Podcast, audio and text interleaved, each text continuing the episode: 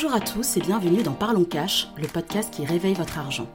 Ici, on va parler finances personnelles, money mindset, investissement et plus largement d'argent sans tabou. Je suis Amélie du site Cash et chaque semaine, je vous partage mes conseils, réflexions et stratégies pour gérer vos finances avec sérénité et efficacité, mettre votre argent au service de vos objectifs de vie et enfin passer à l'action. Hello tout le monde, j'espère que vous allez bien, que vous avez tous passé une très très belle semaine. Et eh bien écoutez, de mon côté tout va bien. La semaine était assez chargée parce que j'avais un événement professionnel. Mais sinon, à part ça, euh, tout va bien. J'ai pu me reposer ce week-end et j'espère que c'est la même chose de votre côté. Sachez en tout cas que je suis très contente de vous retrouver pour ce tout nouvel épisode de podcast où nous allons parler money mindset. Donc le money mindset, c'est un sujet vraiment qui me passionne où je pourrais en parler pendant des heures et c'est pour ça que j'ai eu envie de partager ce sujet-là avec vous. Et nous allons voir en fait comment développer son money mindset. Donc dans un premier temps, qu'est-ce que le money mindset? C'est une expression anglophone, comme vous l'avez entendu, qui désigne l'état d'esprit, le rapport à l'argent, toutes les questions qu'on a face à l'argent. Il s'agit souvent de croyances qui sont négatives et qui sont influencées par notre éducation, nos proches, les médias, la société ou nos expériences de vie. Comment est-ce qu'on va identifier l'argent? Qu'est-ce que l'argent dit de nous? Quelles sont les croyances positives ou négatives que nous avons sur l'argent? Avoir une relation saine vis-à-vis de l'argent, c'est la base d'une bonne gestion financière. Et c'est pourquoi, avant de vouloir reprendre vos finances en main, il va être important de faire le point sur votre rapport à l'argent et de déconstruire certaines croyances que vous avez. La majorité du temps, le problème c'est pas le manque d'argent, mais c'est la façon de gérer son argent et de le dépenser. Et ça, dû à notre money mindset. Parce que par exemple, si on a un money mindset, euh, l'argent me brûle un petit peu entre les doigts et j'ai tendance à le dépenser dès que j'en ai, bah ça, ça vient de notre éducation, ça vient de notre expérience de vie, ça vient de nos parents, ça vient de notre entourage. Et ça, par exemple, c'est typiquement une des croyances négatives qu'on peut avoir en termes de money mindset. Alors, pour ma part, j'avais deux grandes croyances. Je travaille au quotidien sur mon money mindset. Ça s'arrange, mais c'est comme tout, c'est un travail de long terme et c'est pas forcément parce qu'on va en parler une fois que ça va se débloquer d'un coup. Une des grandes croyances que j'avais, c'était le fait qu'il fallait être riche pour faire des activités. De type aller au restaurant, aller au cinéma, aller en vacances, et qu'en fait, moi, bah, c'était absolument pas accessible pour moi parce que j'avais pas d'argent.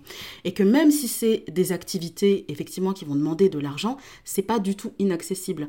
Aller au cinéma, bah, si on arrive à mettre un petit peu d'argent de côté, aller en vacances, euh, même chose, si on arrive à mettre de l'argent de côté, on peut partir en vacances. Mais moi, je pensais que fallait vraiment être riche et gagner très très bien sa vie et que c'était vraiment réservé à des élites mais parce que dans mon mode de vie quand j'étais un petit peu plus jeune, c'était des choses que je ne faisais pas et où justement on m'expliquait qu'on ne le faisait pas parce qu'on manquait d'argent.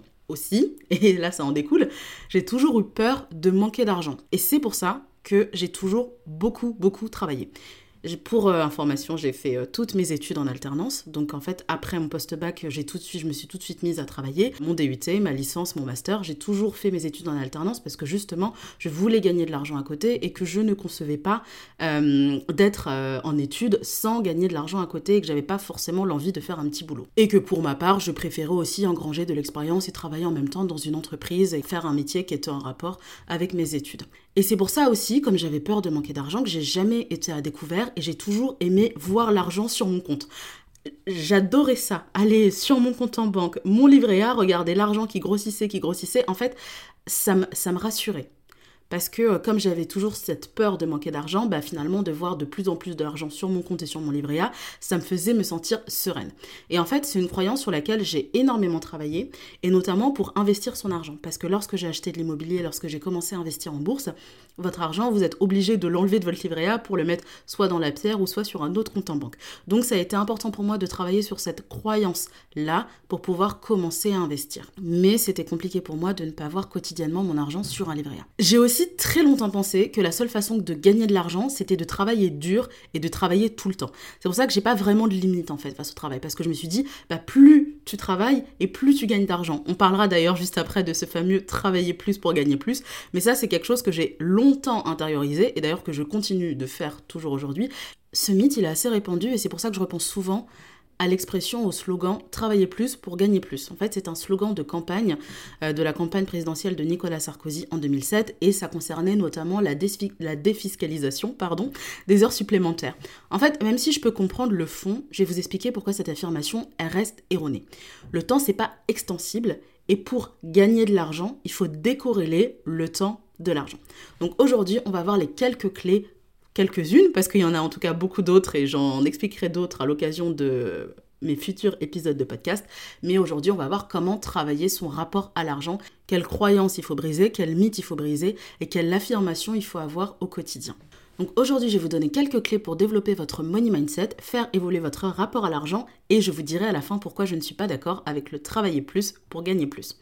Premier point, l'argent est un outil au service de vos ambitions. Ça, c'est une affirmation qu'il faut se répéter en permanence. L'argent, c'est ni bien ni mal. Ça fait pas de vous une bonne personne. Avoir de l'argent ne fait pas de vous une bonne personne et ne pas avoir d'argent ne fait pas de vous une mauvaise personne. Ou inversement, avoir de l'argent ne fait pas de vous une mauvaise personne. L'argent, c'est juste un outil. C'est comme un marteau. Bah, un marteau, ça reste un outil. Tout va dépendre comment est-ce que vous l'utilisez. Est-ce que vous l'utilisez à bon escient ou est-ce que vous l'utilisez à mauvais escient? Est-ce que vous l'utilisez pour faire du bien ou est-ce que vous l'utilisez pour faire le mal? L'argent, c'est quelque chose qui est ni bien ni mal. Tout va dépendre de comment chacun va l'utiliser. L'argent, c'est un outil qui est au service de vos ambitions et de vos objectifs de vie. Vous devez vraiment voir l'argent comme un outil pour financer votre vie et votre projet. Avant de vous concentrer sur la somme que vous aimeriez gagner, voilà, j'aimerais gagner X par mois, demandez-vous pourquoi est-ce que vous en avez besoin? Quel est votre but? Quel est votre objectif? Tout comme un outil, bah, si vous achetez un marteau demain, pourquoi est-ce que vous allez avoir besoin de ce marteau? Donc demandez-vous pourquoi est-ce que vous avez besoin de cet argent? Est-ce que et qu'est-ce que vous êtes prêt à faire pour l'atteindre? Et enfin, quel est le coût de cet objectif? Si vous avez un objectif précis, par exemple de partir en voyage, bon bah combien est-ce que ça va vous coûter? Donc de combien d'argent est-ce que vous allez avoir besoin?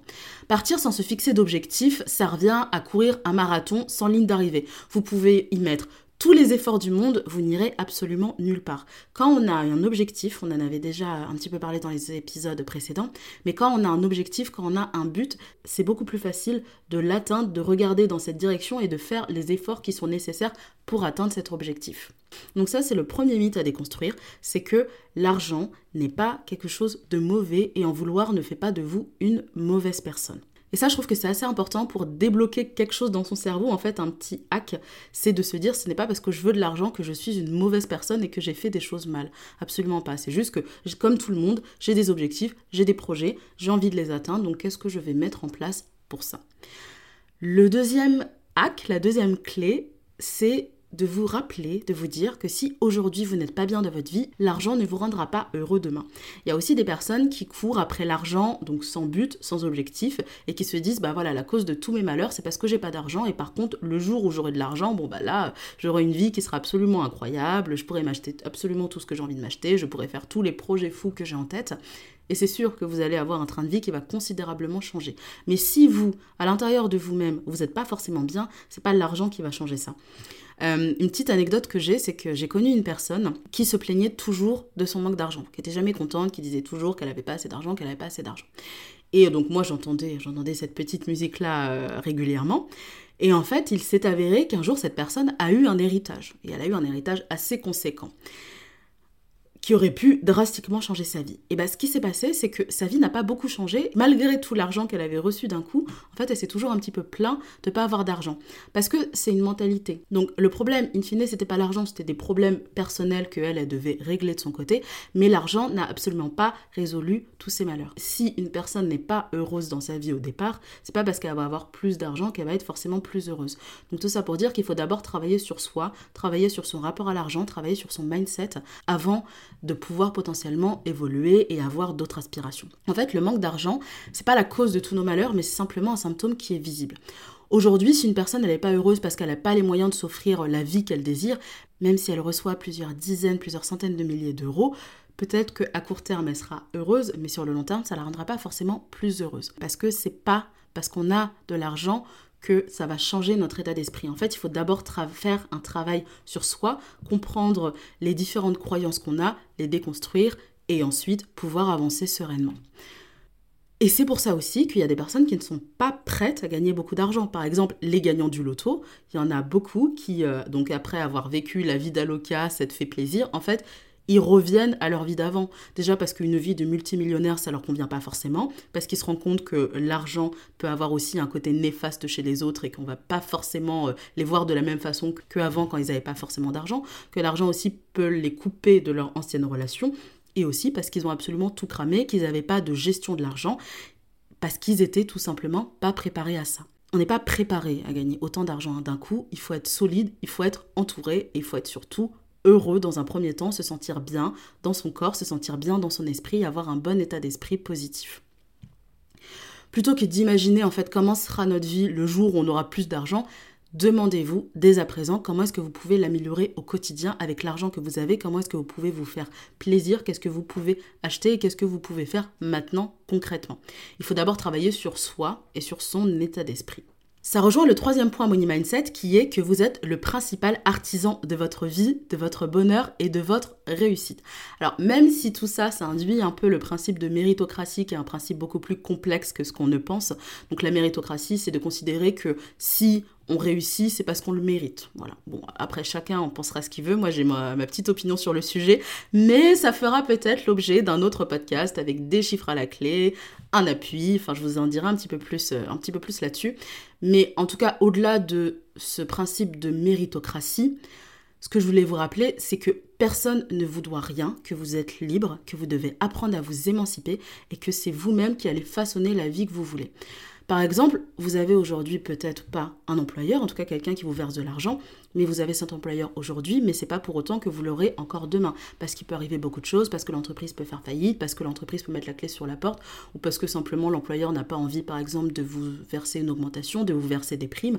Donc ça va être à vous de chercher votre finalement vos propres clés de réussite en vous disant bon bah aujourd'hui j'ai peut-être ce matelas de sécurité, j'ai mon salaire, mais est-ce que je peux pas développer autre chose à côté pour gagner plus d'argent? Parce que là les revenus que j'ai maintenant, ils sont pas forcément fixes et c'est pas dit que j'aurai les mêmes dans 10 ans.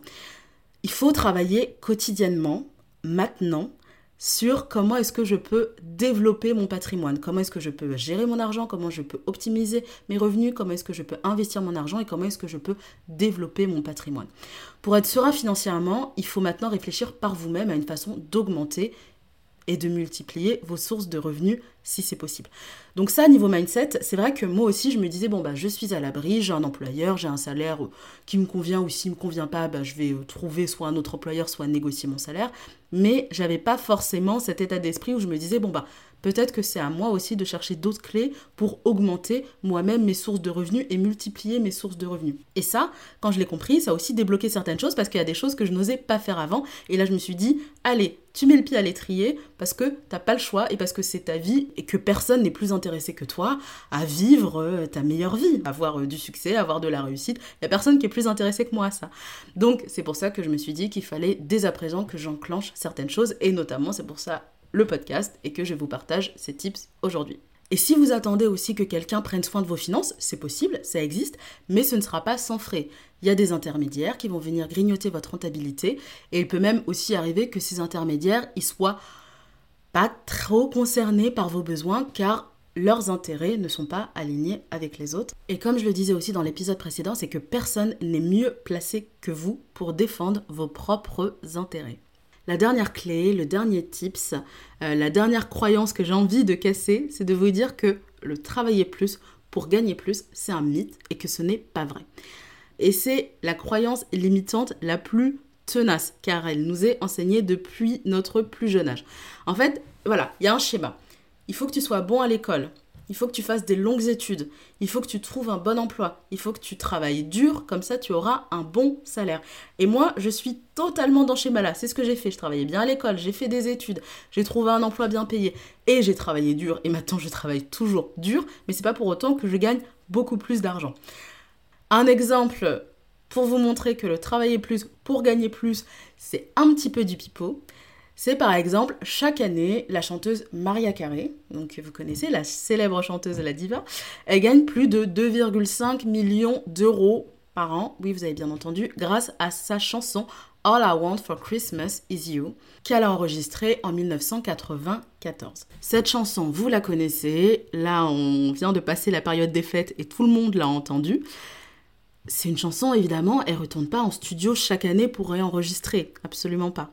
En fait, juste, elle a enregistré sa chanson une fois en 1994 et sa chanson a fait un carton et elle passe à la radio et elle passe sur toutes les ondes et en plus maintenant il y a le streaming, ce qu'il n'y avait pas forcément en 1994, mais elle a des revenus grâce à YouTube, elle a des revenus grâce au streaming et chaque année sa chanson génère des millions d'euros. Et pourtant elle a peut-être travaillé dur une seule fois et elle continue de cumuler de l'argent.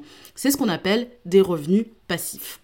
Et c'est exactement ce même mécanisme pour les films. Donc, euh, par exemple, un réalisateur qui va faire un film avec des acteurs qui vont jouer dedans. Le film va sortir, il va être diffusé dans plein de salles en même temps, mais ça va être exactement le même film. Le réalisateur, les équipes de tournage, les acteurs, si le film fonctionne, vont gagner de l'argent. Le film va ressortir, le film va être diffusé à la télé, il va être diffusé sur des plateformes de streaming de type Netflix, et à chaque fois, ces personnes vont regagner de l'argent. C'est la même chose aussi pour le livre. Le livre, vous allez écrire un livre, et ensuite vous allez le vendre en X milliers d'exemplaires, ce que je vous souhaite, et à chaque vente, vous allez toucher un pourcentage. Même chose pour les articles de blog. L'article de blog, vous allez en écrire quelques-uns, vous allez mettre de la publicité sur votre site internet, et ensuite, à chaque fois qu'une personne va retourner sur votre blog et va lire cet article, vous allez gagner de l'argent. Même si vous avez travaillé qu'une seule fois et que vous avez écrit cet article aussi bas qu'une seule fois. Les vidéos YouTube, c'est la même chose. Vous allez faire une vidéo, vous allez la poster sur YouTube, elle va être vue par des centaines, des milliers, des dizaines de milliers, centaines de milliers, si je vous souhaite aussi des millions de personnes. Et en fait, comme il y aura de la publicité à chaque fois, ce qu'on appelle AdSense, vous allez gagner de l'argent à chaque fois sur cette vidéo YouTube. Et c'est la même chose dans l'investissement. L'investissement, vous allez acheter un bien immobilier par exemple. Ce bien immobilier, chaque mois, il va vous rapporter de l'argent grâce au loyer. Et ensuite, lorsque vous allez le revendre, bah, idéalement, si vous avez fait un bon investissement, vous allez aussi le revendre plus cher que ce que vous l'avez acheté. Et ça, c'est ce qu'on appelle des revenus passifs. Ça veut dire que vous allez faire cette action, ce travail, vous allez le faire une seule fois et vous allez travailler dur, très dur une seule fois, très dur pour votre musique, pour votre film, pour votre livre, pour votre vidéo YouTube. Et ensuite, cet actif va vous rapporter de l'argent et au fur et à mesure des années va continuer de vous rapporter de l'argent. Et ça, quand j'ai, je me suis rendu compte de ça, je me suis dit, mais en fait, oui, évidemment, ça a une certaine logique. Et on le sait, on regarde tous des films, on lit tous des livres. Et en fait, au fond de moi, je le savais, mais c'est pas forcément quelque chose que j'avais intégré. Et je me dis, ça sert à rien peut-être de se lever tous les matins pour répéter la même action, mais de se dire, bon, bah, je vais travailler une fois et je vais mettre quelque chose en place qui va pouvoir me faire gagner de l'argent sur du long terme. Donc, je parlais aussi tout à l'heure d'investissement. Si vous avez placé par exemple 100 euros sur un investissement à 5%, bah, chaque année, ça va vous rapporter de l'argent sans que vous ayez besoin de réinvestir en plus de l'argent. Et ce, grâce notamment aux intérêts composés. Ce principe il peut également s'appliquer aux entreprises. Petites, moyennes ou grandes. Si demain vous créez votre entreprise, que vous avez une petite équipe, même si pour une raison ou pour une autre, vous partez de l'entreprise, vous partez en vacances ou autre, l'entreprise elle continuera de travailler et de générer du chiffre d'affaires pour vous, même si vous n'êtes pas là pour le superviser. Alors évidemment que si c'est une petite structure, on va vous demander à un moment de revenir parce que vous allez être là pour porter la vision et aussi pour prendre des décisions et les appliquer. Mais des grandes entreprises, par exemple, de type Renault, quand il y a eu toute l'affaire autour de Carlos Ghosn, où Carlos Ghosn est parti en prison au Japon, bah Renault a continué de travailler, les ouvriers, ils savaient qu'ils devaient continuer de faire des voitures, les membres du board, ils avaient plus ou moins la stratégie de Renault euh, à horizon 5 ans ou 10 ans, et même s'il y a un nouveau président de Renault-Nissan qui a été mis en place, l'entreprise ne s'est pas écroulée du jour au lendemain. Donc si vous comptez demain gagner plus d'argent, ne vous demandez pas simplement est-ce que je dois travailler plus? Est-ce qu'à la place de commencer à 9h, je dois commencer à 8h Ou est-ce qu'à la place de finir à 18h, je dois finir à 19h Mais cherchez des façons de gagner de l'argent plus intelligemment. Le problème aussi du travailler plus pour gagner plus, c'est que sauf avis contraire, nous avons tous 24 heures dans une journée. Et le temps n'est pas une, quelque chose, une denrée qui peut se démultiplier. On a 24 heures, on a tous besoin d'un certain nombre d'heures de sommeil, certains ont besoin de moins d'heures de sommeil que d'autres. J'envie les personnes qui peuvent dormir 4 heures par nuit, moi c'est plutôt 7 ou 8 heures par nuit. Mais euh, il n'empêche qu'on a quand même 24 heures dans une journée et qu'on doit quand même dormir et qu'on va pas non plus pouvoir travailler tout le temps parce que même physiquement, à un moment, notre corps ne va plus tenir et parce qu'on a besoin d'avoir des interactions sociales, d'avoir une vie sociale, de voir nos amis, de voir notre famille ou même de se détendre, de se divertir, d'aller sur Netflix, d'aller sur YouTube, etc. Parce que c'est aussi ça la vie et ça fait du bien de faire ces activités-là. Il faut absolument pas se flageller quand on fait ça.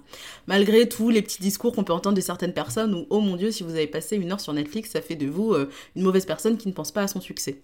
Augmenter son revenu horaire, c'est bien. Augmenter sa charge de travail, si c'est quelque chose qui vous plaît, un métier qui vous plaît, ça peut être bien parce que vous allez acquérir plus d'expérience.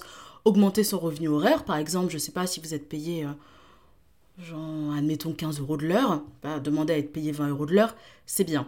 Mais un salaire plus important, ça signifie aussi avoir plus de responsabilités, donc plus de temps de travail et moins de temps libre pour développer votre projet et faire peut-être des choses qui vous tiennent plus à cœur. Pour gagner de l'argent, vous n'avez pas besoin de travailler plus et vous avez besoin de travailler plus efficacement et surtout plus intelligemment.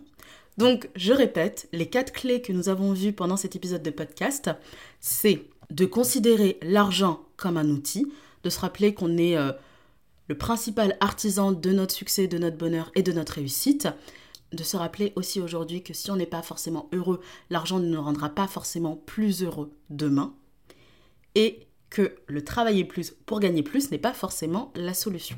Nous arrivons à la fin de cet épisode de podcast. J'espère qu'il vous a plu. Alors avant de vous donner le petit exercice de la semaine, le fameux rituel, n'hésitez pas à vous rendre sur mon site internet Cash et également à me suivre sur Instagram. Tous les liens sont en description de cet épisode de podcast. L'exercice de la semaine, ça va être de noter trois croyances que vous avez sur l'argent. C'est des croyances qui sont positives ou négatives, mais ça peut être par exemple, est-ce que vous pensez que les personnes riches sont de mauvaises personnes parce qu'elles ont volé l'argent d'autres personnes, par exemple de travailleurs ou autres, mais qu'on ne peut pas s'enrichir de façon honnête. Est-ce que vous pensez qu'il faut travailler plus pour gagner plus? Est-ce que vous pensez que vous avez besoin, est-ce que vous, vous avez besoin d'avoir beaucoup d'argent sur votre compte en banque pour vous sentir bien? Est-ce qu'au contraire, l'argent vous brûle les doigts parce qu'on vous a toujours dit, bon, bah, il faut profiter maintenant, quitte peut-être à se restreindre un petit peu plus tard? Enfin, en tout cas, Notez ça, notez-en trois. Notez également d'où elles viennent. Est-ce qu'elles viennent de votre expérience, de votre entourage, de votre, euh, de famille, de vos amis, de ce que vous avez vu à la télé? Enfin, notez en tout cas d'où ça peut venir, de l'éducation que vous avez eue, de l'école aussi par exemple. Et regardez aussi comment est-ce que vous pouvez les déconstruire, donc en mettant des affirmations contraires en face. Si ce podcast vous a plu, n'hésitez pas à me laisser un commentaire et à me mettre 5 étoiles sur votre plateforme d'écoute favorite. Moi, je suis très contente d'avoir fait cet épisode de podcast avec vous et je vous dis à la semaine prochaine.